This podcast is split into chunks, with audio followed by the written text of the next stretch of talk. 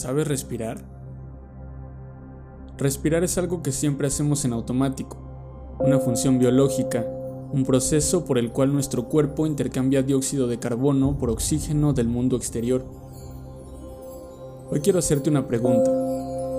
¿Cuántas veces has tenido que preocuparte por enviarle señales a tus pulmones para que se expandan y se contraigan jalando aire porque si no lo hacen pues te mueres?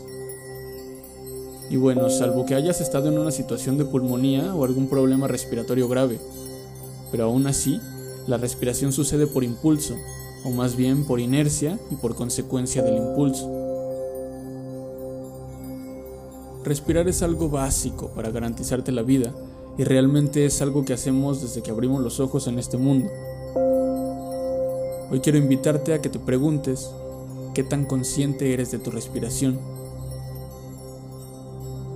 Porque al ser una de las funciones primordiales del cuerpo, directamente está relacionada con todos los sistemas que nos componen, en especial con el sistema nervioso.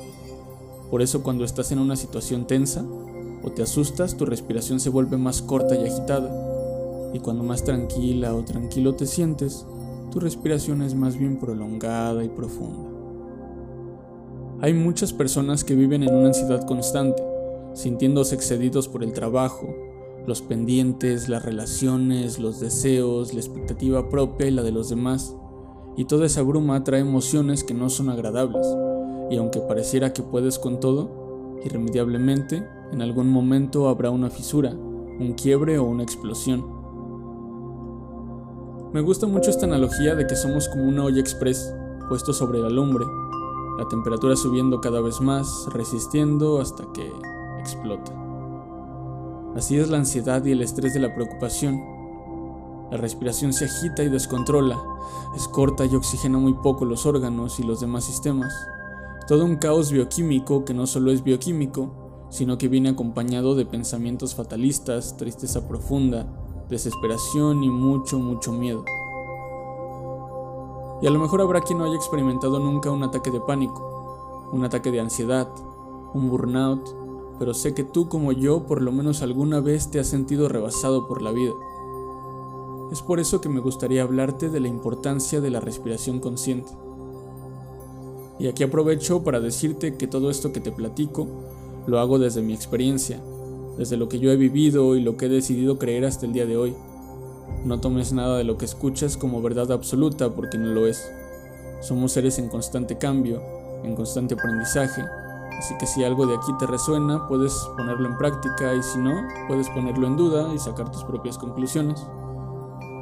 Ok, volviendo al tema, les decía que la respiración es una función automática natural del cuerpo, pero si ponemos atención en ella, en cómo sucede, podemos encontrar un baúl de herramientas poderosísimas que nos ayudarán a relajar el cuerpo y la mente, a enfocar nuestros pensamientos, a observarlos de una manera más concreta a discernir y poder tomar mejores decisiones, a entender un poquito más por qué pensamos lo que pensamos y por qué hacemos lo que hacemos. Ok, vas a decir, ¿y cómo le hago para poder enfocar mis pensamientos? ¿Cómo le hago para discernir y tomar mejores decisiones? Porque suena muy fácil, ¿no? Primero vamos a entender cómo funciona nuestra mente en este momento o por lo regular la mayor parte del tiempo. ¿Cuántas veces has estado en una conversación con un amigo o una amiga y mientras te está contando una situación que le preocupa o platicándote cómo se ha sentido últimamente, tú estás pensando en otra cosa, en lo que tienes que hacer más tarde, en que tienes que ir a comprar tal cosa antes de que cierren, que si vas a ir a recoger la ropa a la lavandería, que si ya se le van a acabar las croquetas a tus gatos o que chance y dejaste conectada la plancha antes de salir de casa. En una de esas, algo que tu amigo o amiga dijeron en los últimos 10 segundos remontó un recuerdo de las últimas vacaciones o sobre la depresión que viviste hace varios años. ¿Te ha pasado? A lo que voy es que regularmente nos pasamos el día pensando en lo que hicimos ayer o en lo que haremos mañana. En muchas ocasiones nos torturamos por algo que no debimos haber hecho en el pasado y también nos angustiamos por aquello que podría sucedernos en el futuro, poniéndonos incluso en situaciones catastróficas imaginándonos lo peor que puede pasar. ¿Han escuchado ese refrán que dice, piensa mal y acertarás?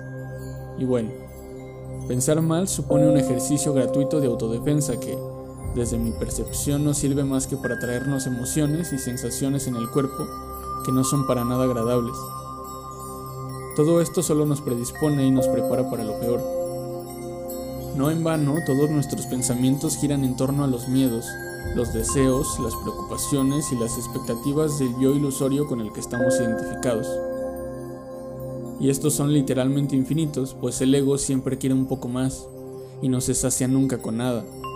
Y no digo que el ego sea malo, pero eso lo hablaremos en otro podcast.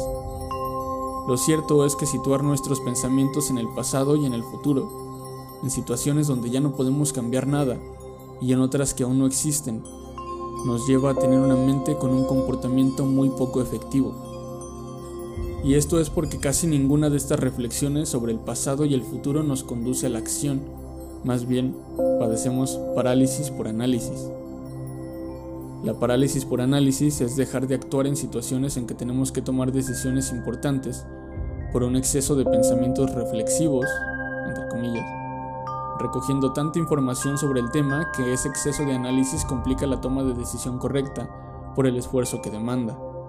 Y en caso de actuar, Enseguida especulamos sobre las posibles consecuencias. A su vez pensamos en si lo que estamos haciendo está bien o mal, si se podría mejorar, si tendría que ser diferente, si nos proporcionará lo que creemos, si les gustará a los demás, etcétera, etcétera, etcétera. Justo entre el pasado y el futuro hay un elemento importantísimo y fundamental para lograr aquello que hablábamos sobre tomar decisiones de una manera más consciente y también tomar acción o decidir no hacerlo, y ese elemento es el presente. El único lugar en donde podemos hacer algo para cambiar aquello que no queremos. El único lugar donde podemos disfrutar lo que sucede para mañana no tener que lamentarnos porque no lo hicimos. Es como el hermano chido pero serio del pasado y el futuro. El que no se enreda en el drama de la nostalgia y la tristeza por lo que fue ni anda siempre de fantasioso imaginando mil historias posibles. Es el hermano que sabe identificar la naturaleza en el fondo de las situaciones, el que dice, esto es lo que hay, así de concreto, simple, lo tomas o lo dejas. Que ojo, estar en el presente no se trata de vivir en el libertinaje, en el chingue su madre, no pasa nada, la vida es para disfrutarse. O sea, sí, pero no. Recuerda que todo en exceso es contraproducente. Hay que aprender a equilibrar a estos tres hermanos que ya de por sí son inseparables. Enfocarte en el presente se trata de ser más consciente de todo lo que te rodea, a ver la naturaleza concreta de las situaciones. Aquí y ahora es donde podemos hacer algo realmente efectivo. El presente es la única realidad que tenemos a nuestro alcance. Ya lo dijo el maestro Uwei en Kung Fu Panda. El ayer es historia, el mañana es un misterio, pero el hoy es un regalo, por eso se llama presente. Y también quiero citar a Eckhart Tolle de un libro muy conocido por muchos llamado El poder de la hora, el cual te recomiendo mucho y dice, cuando te haces amigo del momento presente, te sientes como en casa donde quiera que estés. Si no te sientes cómodo en el ahora, te sentirás incómodo donde quiera que vayas. Y es que creo que mucho de esto tiene que ver con la aceptación de todo cuanto nos sucede. Uno de los factores que definen a las personas que se consideran felices es que saben disfrutar de la hora. No importa que ese ahora no esté relacionado con un momento de éxito o de plenitud absoluta.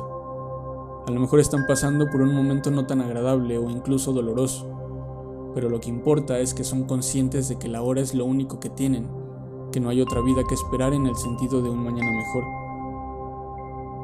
También me gustaría aclarar que aceptación no significa resignación, no es pasividad, no es estar de acuerdo con todo lo que está sucediendo, es simplemente aceptar que muchas cosas no dependen de nosotros, que no están bajo nuestro control.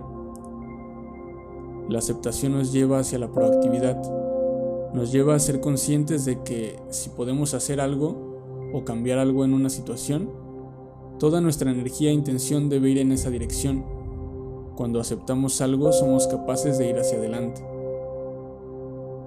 Y aquí me gustaría hablarte también de un concepto budista que leí hace tiempo llamado la ley de la impermanencia, la cual afirma que nada permanece, que todo cambia, todo se transforma, Todo forma parte de un ciclo eterno de idas y vueltas, arriba y abajo, bueno, malo, tristeza y felicidad, y su paso por todos sus intermedios. Pero la constante aquí es que todo pasa, todo es cuestión de tiempo para que pase. Las células de nuestro cuerpo están muriendo y naciendo continuamente. Heráclito decía que nadie puede bañarse dos veces en el mismo río, porque aunque aparentemente el río es el mismo, sus elementos, su cauce, el agua que corre por él, incluso tú ya has cambiado. No sé si este concepto de impermanencia va quedando claro, pero me gustaría compartirles un cuento que retrata la naturaleza de esto que les platico. Se llama Esto también pasará y dice así.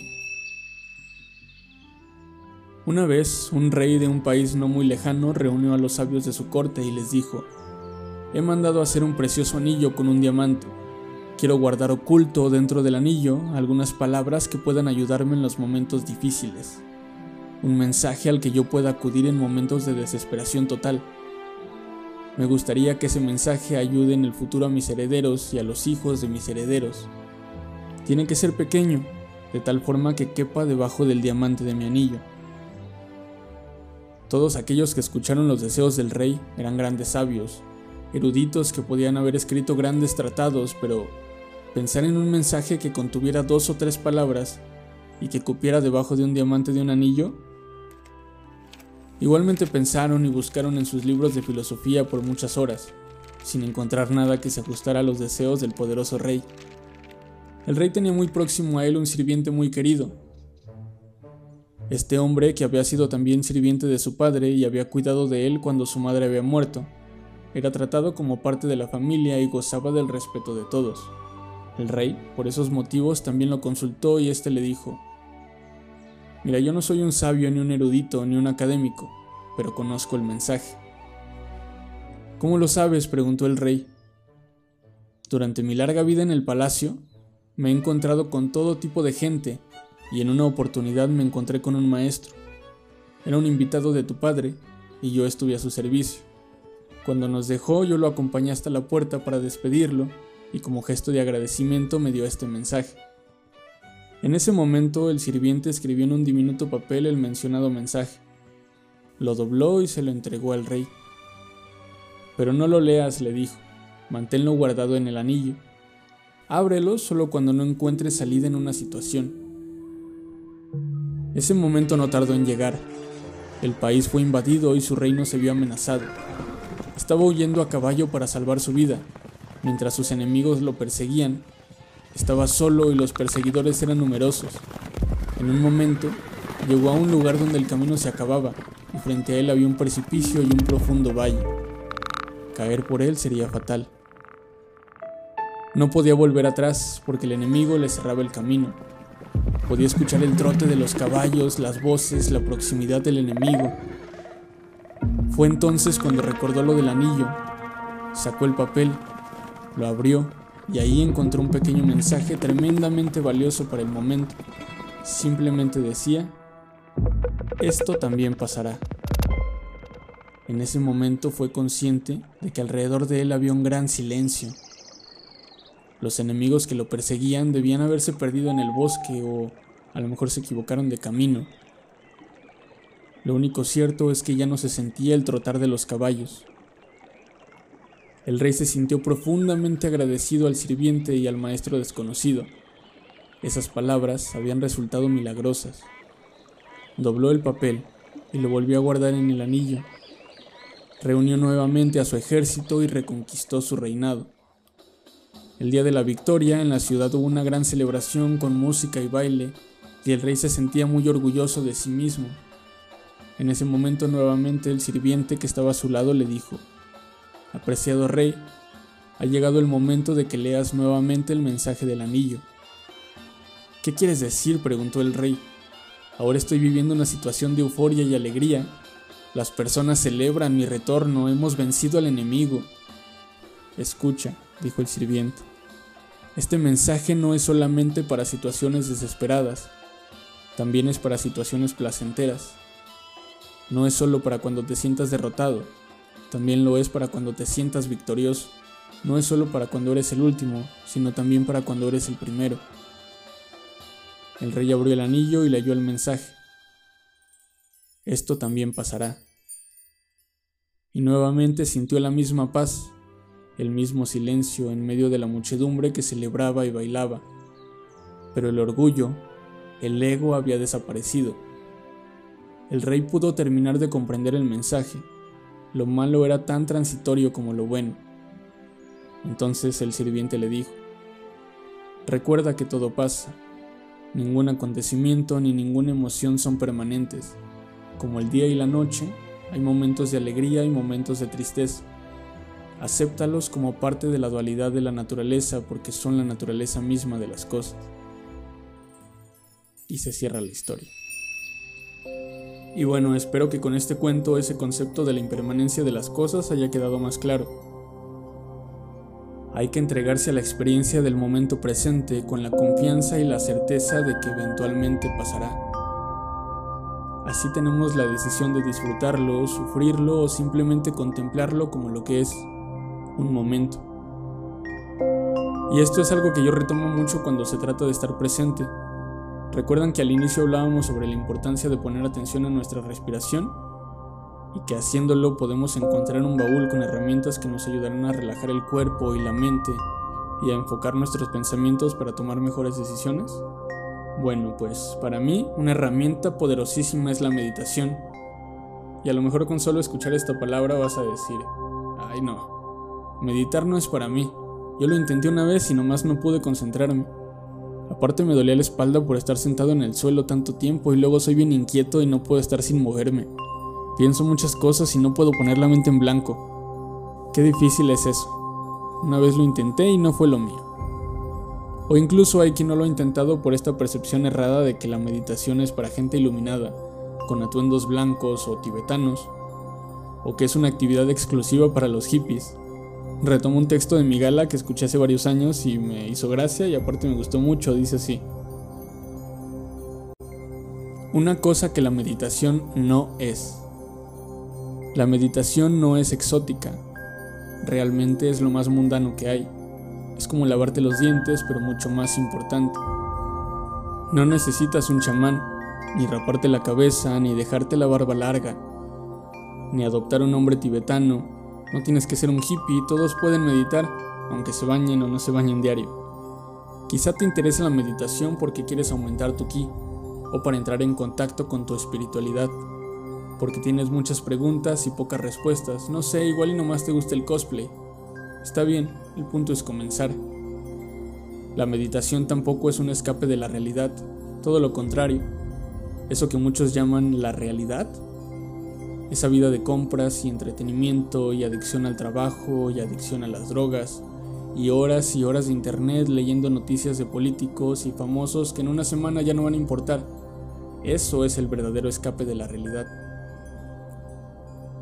La realidad está aquí, la realidad es este instante, es la eternidad del momento presente. Todo lo demás es imaginario, pasado y futuro son solo expresiones del lenguaje que nunca vas a experimentar. Así que ponte cómodo, vamos estando aquí y ahora. Está chido, ¿verdad? Durante los varios años que llevo compartiendo meditación grupal en el espacio presencial de navegantes, siempre digo, y hasta parezco disco rayado, pero les digo que no hay manera correcta ni incorrecta de meditar, que no deben estarse preocupando por si lo están haciendo bien o si lo están haciendo mal, o si ya se equivocaron. Tampoco hay una postura única para meditar, no hay que estar forzosamente en posición de flor de loto, con las manos puestas en mudra, derechitos y con la mente en blanco. Si eso fuera tan sencillo, no ocuparíamos meditar para sentirnos mejor. Meditar para mí es la práctica constante de poner atención en la respiración y en los pensamientos. Tan sencillo y tan complejo como observar cómo entra y cómo sale el aire de tus fosas nasales. En qué cantidad de aire ingresa tus pulmones. Meditar es darte un momento para observar tu mente y tus pensamientos. Contemplarlos como si estuvieras viéndolos a través de una pantalla de cine.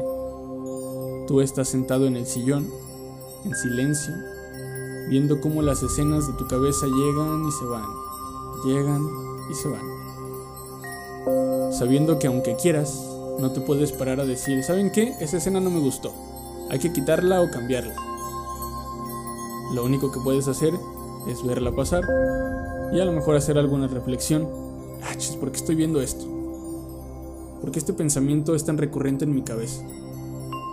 ¿Por qué estoy pensando tanto en esto que me dijo fulanita y que me molestó? ¿Por qué me molestó tanto? ¿Fue lo que me dijo o quién me lo dijo? Pero si es cierto o me estoy clavando mucho en la textura. Ay, X, ya pasó. Y así sucesivamente con esos pensamientos que llegan y se van. Observarlos siendo consciente de que no puedes hacer nada en ese momento más que contemplarlos te va a ir colocando en un estado más neutral de la mente. Y poco a poco llegarán preguntas cada vez más profundas, menos banales. Poco a poco te irás dando cuenta qué es lo que verdaderamente te quita la calma, en dónde debes poner más atención, qué cosas podrías empezar a hacer o qué cosas deberías dejar de hacer que no te aportan algo positivo. Ahí es donde esa capacidad para discernir comienza a agarrar fuerza y poco a poco, con la práctica constante, será más sencillo tomar las riendas de tu vida, para que no seas una víctima más de todo cuanto sucede. La mente es como un perrito que vive dentro de la casa, y de chiquito casi no salía. Fue creciendo con ganas de salir a explorar el mundo, y por eso cada que le abren la puerta sale disparado como demonio de Tasmania, sin rumbo ni dueño. Meditar es como si te pusieras a entrenar a tu perro. Le pones la correa para tenerlo más en cortito. Salen a caminar, pero se jala con cualquier cosa que ve y le llama la atención. Si ve algo que le molesta, como la presencia de otro perro, comienza a ladrar, a querer jugar o incluso a pelearse. Estamos de acuerdo que con una vez que salgas al parque con tu perro para enseñarle a caminar tranquilamente sin inmutarse por la presencia de alguien más, no lo vas a convertir en el perro más obediente del mundo, ¿verdad? Esto va a requerir constancia y fuerza de voluntad, determinación. Si quieres que tu perro camine a tu lado para que tú puedas disfrutar el camino, tendrás que mantener la correa cada vez un poco más firme, más cerca de ti. Deberás darle premios de vez en cuando para demostrarle que estar tranquilos está bien, que no tiene que ladrar con cada cosa que aparece en su camino. Una maestra me dijo una vez, la meditación se da en el momento en el que te diste cuenta que te fugaste, cuando ya andabas divagando en tus pensamientos y te das cuenta que andabas allá, pero decides regresar a poner toda tu atención en la respiración. Ahí es cuando el fin de la meditación se ha cumplido. Darte cuenta de que andabas lejos en tus pensamientos, y regresar aquí y a la hora es jalar esa correa y enseñarle a tu mente que caminar tranquilo también está bien. Meditar es como ir al gym para ponerte mamado, o como ir a clases de natación, o de piano, o practicar algún deporte. No basta con hacerlo una sola vez, no basta con hacerlo cada que de verdad es necesario. Meditar es como cualquier otra actividad en la vida, requiere práctica, requiere constancia, requiere paciencia. Y ya por último, quiero compartirte esta secuencia de la función práctica de la meditación que para mí tiene mucho sentido y verlo así me ayuda a entender por qué medito. En la meditación hay una escalerita que conecta varios factores, los pensamientos, las emociones, la fisicalidad y la calidad de vida. Cuando meditamos ponemos atención a nuestros pensamientos. Esos pensamientos inevitablemente generan emociones, si estamos pensando todo el tiempo en una situación que nos molestó, pues probablemente nos sintamos irritables. Si estamos recordando alguna situación desafortunada, es probable que nos mantengamos tristes. Lo mismo para recuerdos felices. Estas emociones van a determinar cuánta energía tenemos para hacer las cosas, para actuar. Si estamos irritables, haremos cosas a medias porque nuestra tolerancia a la frustración será casi nula y tenderemos a dejarlo cuando nos arte. Si estás triste, tal vez ni siquiera vas a querer comenzar a hacer algo. Cuando nos rompen el corazón o nos sucede algo feo, no queremos ni levantarnos de la cama y todo nos genera tedio. Incluso las emociones generan ciertos estados de salud. Las emociones se vuelven patológicas. Pero eso también será tema para otro capítulo. A lo que voy es que los pensamientos que tienes generan emociones y esas emociones determinan si tienes o no tienes energía para hacer, para crear y esa ecuación indudablemente va a repercutir en tu calidad de vida. Así que si lo que necesitas es mejorar tu calidad de vida, tu salud mental, física y emocional, observar tus pensamientos es primordial. yo te invito a que pongas más atención en tu respiración. Por ahí se empieza. No necesitas sentarte a meditar por una hora en tu cuarto con inciensos, velas y cuencos. Puedes hacerlo mientras caminas, mientras vas al trabajo, mientras lavas los trastes, mientras preparas tu comida. Practica la respiración consciente. Tráete al momento presente cada que lo necesites. Pero lo más importante, aprende a ser paciente y compasivo contigo mismo, contigo misma. Nada cambia de la noche a la mañana. Todo es un proceso en transformación constante. Vívelo y disfrútalo porque eventualmente eso también pasará. Esto fue un capítulo más de esta bitácora del navegante. Espero que les sirva y que les haya gustado. Compártelo con tus amigos, familiares y conocidos que creas que algo de aquí les puede resonar y ayudar en algo. Al final toda esa ayuda siempre regresa. Vamos a continuar navegando juntos en esta experiencia de vida. Cuídense mucho y nos escuchamos pronto. Esto fue un capítulo más de Navegantes de la Conciencia.